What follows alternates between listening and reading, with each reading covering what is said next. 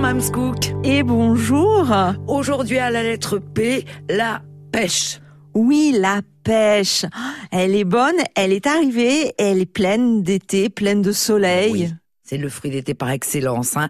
Euh, lettre P pour pêche et pour celui qui l'a ramené aussi. Mais oui, c'est Marco Polo qui nous a ramené la pêche. Donc elle nous vient de Chine. Elle est revenue avec les caravanes sur la route de la soie.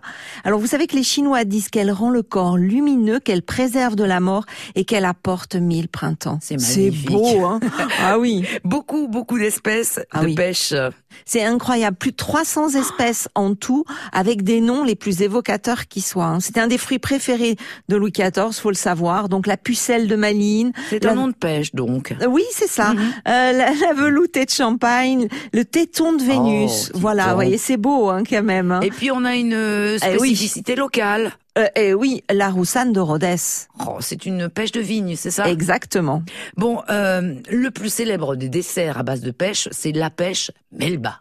Oui. Et alors là, on dit merci à un des plus grands cuisiniers qu'on ait eu, Monsieur Auguste Escoffier. Merci, qui- monsieur et Escoffier. Merci, monsieur, qui a, qui a en fait inventé ce dessert euh, pour rendre hommage à une grande cantatrice australienne qui s'appelait Madame Nellie Melba. Oh, dis donc. Alors, vous allez euh, nous chanter un air comme Nelly Nelba. Pas, pas du, pas, du tout, pas du tout. Je vais plutôt vous expliquer comment faire une vraie pêche Melba. Ce Alors- serait mieux de conserver un peu de soleil pendant cet été.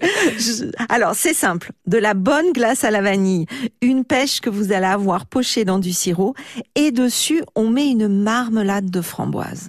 Quelques idées euh, reçues sur la pêche.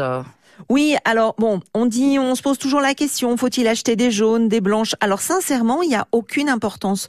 Les pigments, en fait, euh, c'est la simple raison qui fait qu'il y en a des jaunes ou des blanches. La seule petite astuce, c'est que si vous faites une tarte aux pêches, il faut préférer les jaunes.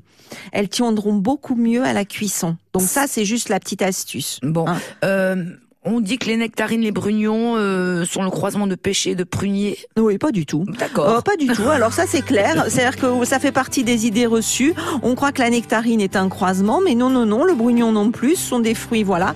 Euh, c'est juste différentes variétés de la même espèce. Bon, elles sont bonnes pour notre santé, les pêches, évidemment. Mais, Mais oui, oui. mais bien sûr, il faut en manger, mais tous les jours. C'est 90% d'eau. Il n'y a pas tant de sucre que ça. En plus, c'est un sucre qui s'assimile vite et bien. Il y a du calcium, du magnésium, Ah du oui. potassium, des antioxydants. et puis, ne dit-on pas avoir une peau de pêche Exactement. Aujourd'hui, donc, Mams, c'était euh, la pêche à la lettre P. Euh, merci beaucoup. Merci à vous.